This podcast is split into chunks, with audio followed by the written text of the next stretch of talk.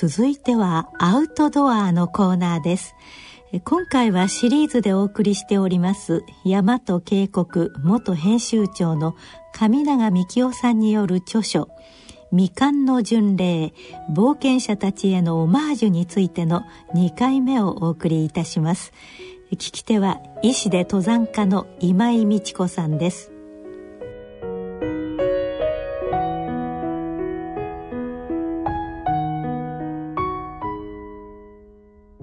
具体的にその書籍の内容について一つずつ、ということで、はい、具体的には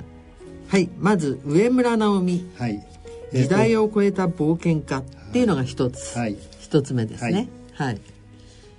えこれこれについての内容を、えっ、ー、と上村さんは本当にあの私にとってはまあ今井さんはもう随分お付き合い長い接点あると思いますけれどもね、はい、えっと、私にとってはやっぱりもう出てきた時から雲の上の人でしたから、うん、あのこの原稿の中にもちょっと書いてありますけど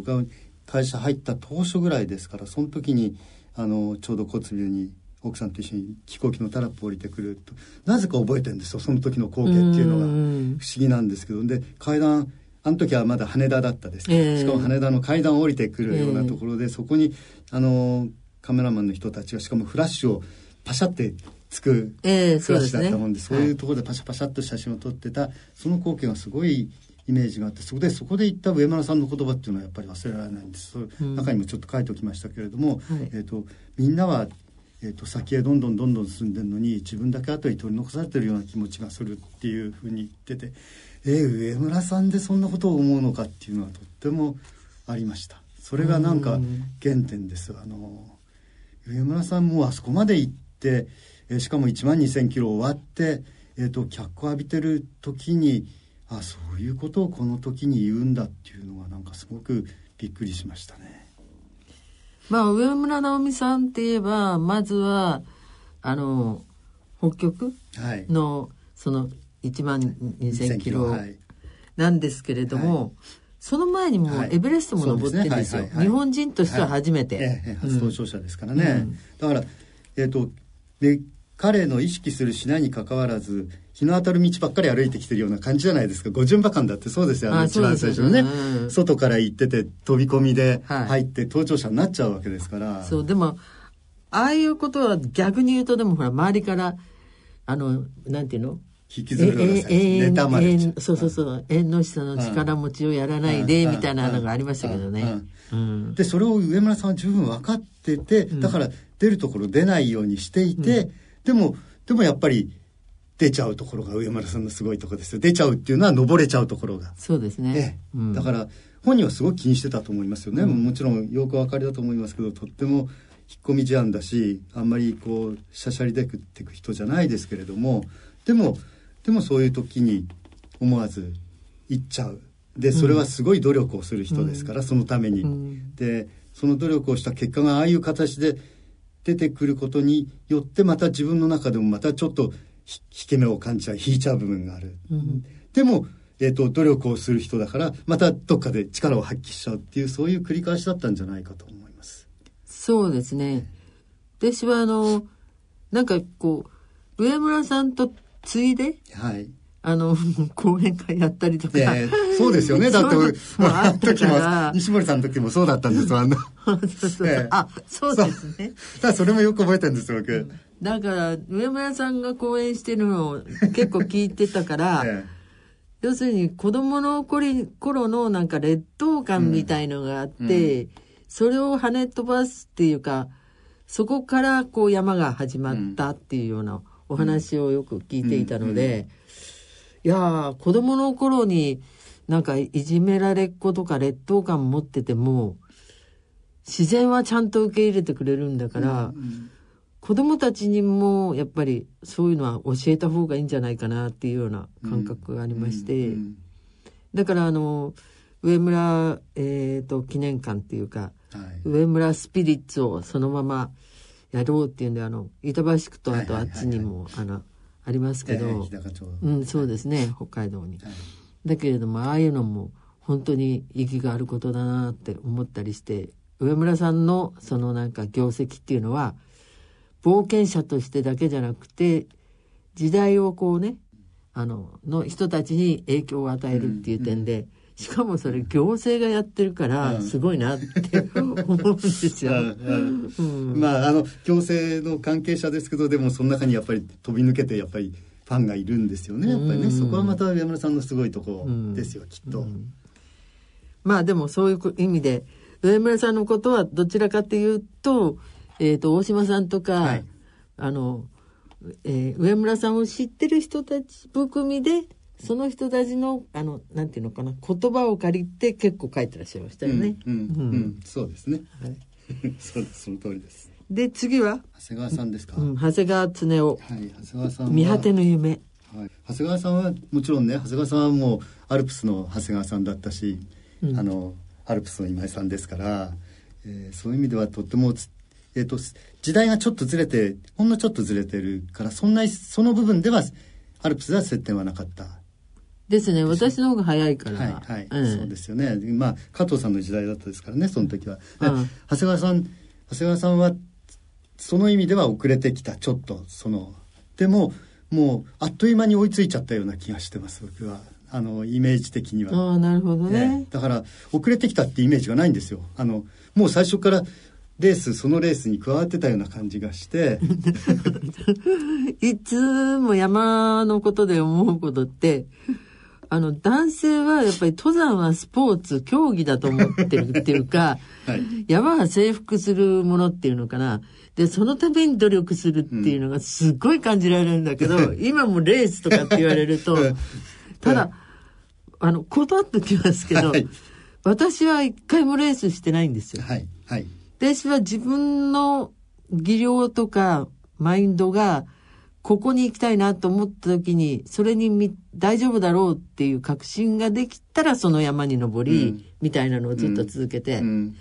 ただヨーロッパ三大北壁ってヒマラヤへの登竜門とかも言われてたから、はいはい、ある程度の価値があるのかなって。あの社会的なことで引っかかっちゃったのはそこだけでしたけど、うん、あとはもう好きなところへ好きなように自分の技術,、技術とそれから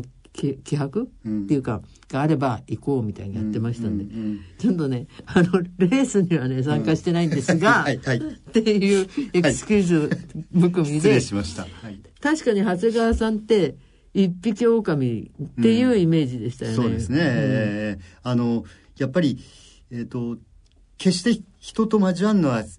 嫌いじゃないんですよ。とっても、うん、とっても、長谷川さん自身は人と接するのは好きだし、人の中でワイワイワイワイやってるのは好きなんですけれども、いざ登攀とか山登りのなっちゃうと、割と長谷川さんはその時には、やっぱり飛び抜けてたと思うんです。あの、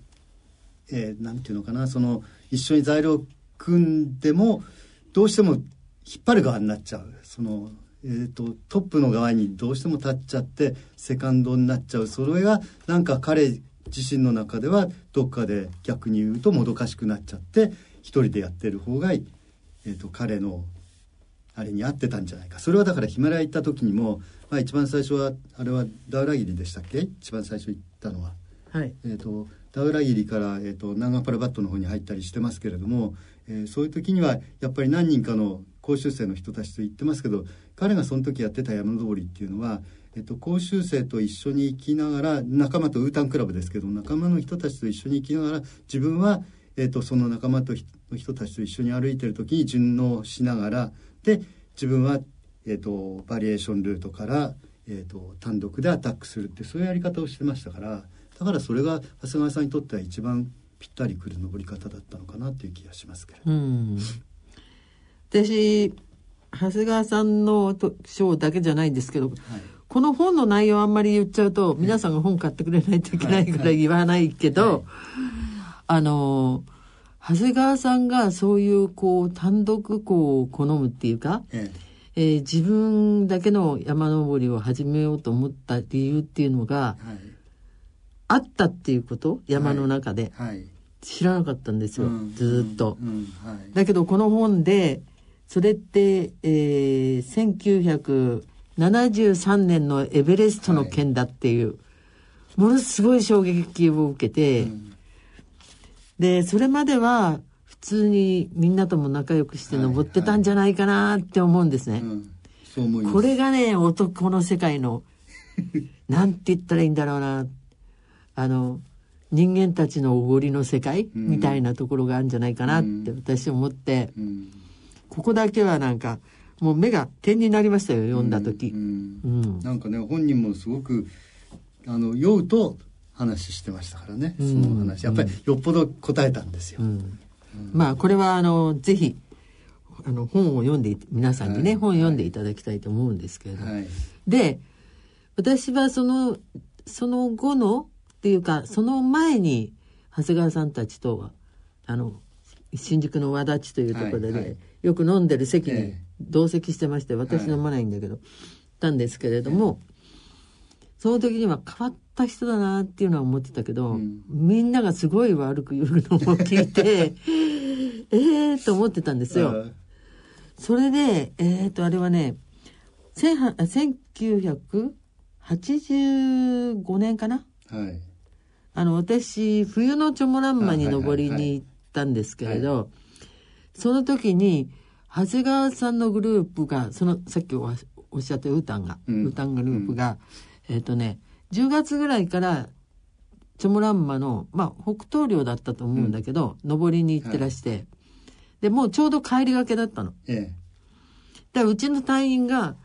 あのテントにあのベースキャンプでね、はい、いや今長谷川さんから頼まれたんだけれどもあの多分副隊長だと思うんだけどあの指が凍傷になっちゃったから直してほしい、うん、あの直してっていうか治療してって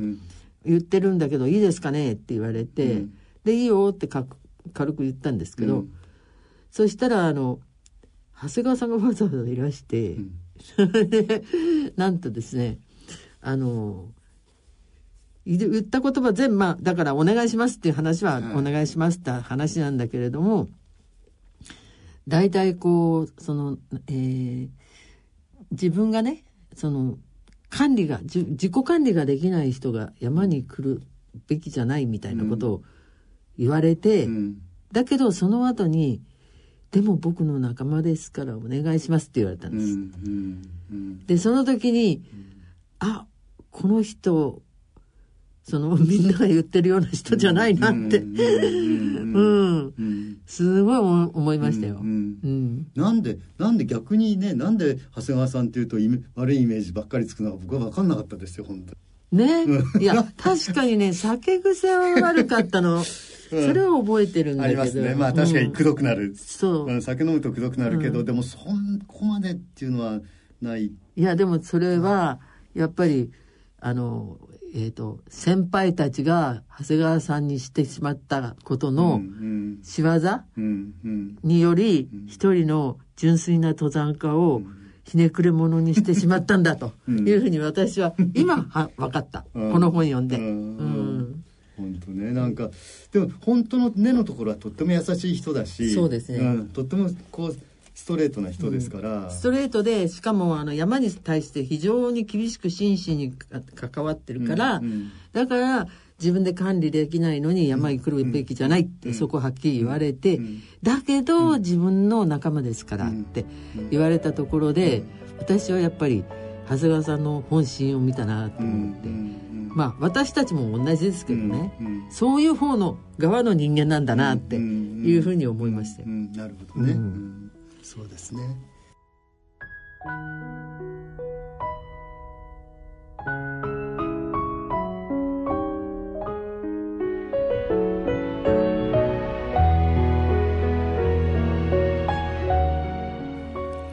アウトドアのコーナー。お話は大和渓谷元編集長の上永幹夫さん。聞き手は医師で登山家の今井美智子さんでした。この続きは次回の放送でお送りいたします。野村ちょっと気になるお金の話。今回は在職老齢年金です。お父さん定年後も働き続けるの？そのつもりだよ。どうして？在職老齢年金制度って知ってます？60歳を超えて年金をもらいながら勤め続ける場合ボーナスを含めた給与の収入や年金の額によって年金が減額されたりもらえなくなったりする制度のことだろその通りです。気をつけないといけないのは年金の支給額には直前の1年間にもらっているお給料の額が影響するということ。うん。いろいろなケースがあるから近くの年金事務所で確認した方がいいね。さすがお父さん。再就職に向けて万全ですね。まだまだしっかり働いて年金財政の改善に貢献したいねでもお小遣いは減額ですよ。お金に関するご相談はお近くの野村証券へどうぞ。それ野村に来てみよう。大人のための大人のラジオ。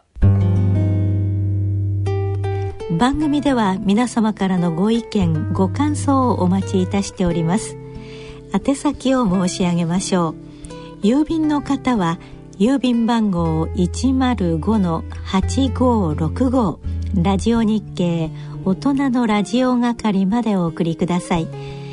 また番組ホームページの番組宛てお問い合わせ欄からもお送りいただけます。それではそろそろお時間となってまいりました。ここまでのお相手は私大宮時子でした。大人のための大人のラジオこの番組は野村証券ほか各社の提供でお送りしました。